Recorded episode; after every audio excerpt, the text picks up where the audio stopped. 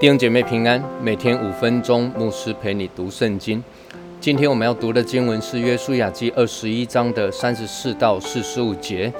其余立位支派米拉利子孙从西布伦支派的地业中所得的，就是约念和属城的郊野，加尔他和属城的郊野，丁拿和属城的郊野，拿哈拉和属城的郊野，共四座城。又从流变支派的地业中。给了他们比西和属城的郊野，雅杂和属城的郊野，基底莫和属城的郊野，米法亚和属城的郊野，共四座城。又从加德支派的地业中，将激烈的拉莫，就是误杀人的陶城和属城的郊野，给了他们。又给他们马哈念和属城的郊野，西斯本和属城的郊野，雅谢和属城的郊野，共四座城。其余立位支派的人，就是米拉利的子孙，按着宗族撵究所得的，共十二座城。立位人在以色列人的地业中所得的城，共四十八座，并有属城的郊野。这些城视为都有属城的郊野，层层都是如此。这样，耶和华将从前向他们列祖所启示、所应许的全地赐给以色列人，他们就得了为业。住在其中，耶和华照着他向他们列祖启示所应许的一切话，使他们世尽平安。他们一切仇敌中没有一人在他们面前站立得住。耶和华把一切仇敌都交在他们手中。耶和华应许赐福以色列家的话，一句也没有落空，都应验了。今天我们所读的经文是提到立位的三子哦，米拉利的子孙，他们所分得的城。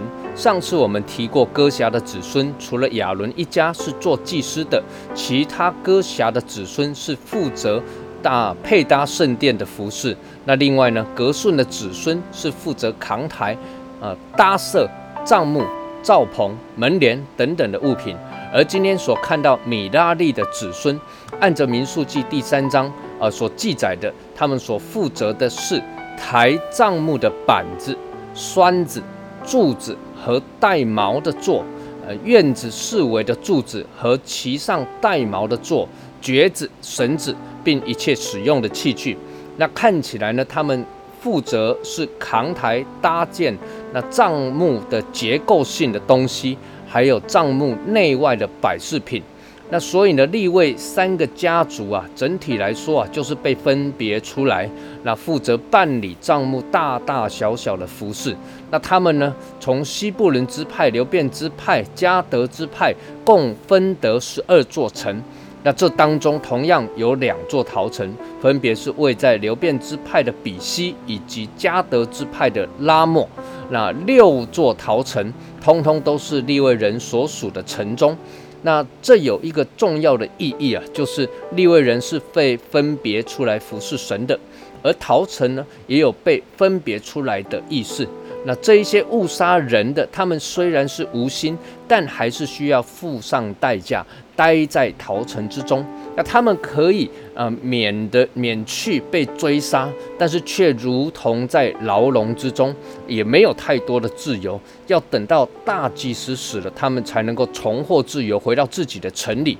那这大祭司的死啊，那当然呢，也预表了耶稣基督这位我们忠心慈爱的大祭司，他为我们付上代价的代赎。而逃城属于立位人呢，这是否也意味着教会？耶稣基督正是人生命中的避难所呢。最后经文提到了耶和华啊应许赐福给以色列家的话，那一句都没有落空，通通都应验了。感谢主啊，神的应许真是不落空的，他句句都应验。他对我们也是如此。神在我们生命中有各式各样的应许，是何等的美好，他不会落空。我们一起来祷告。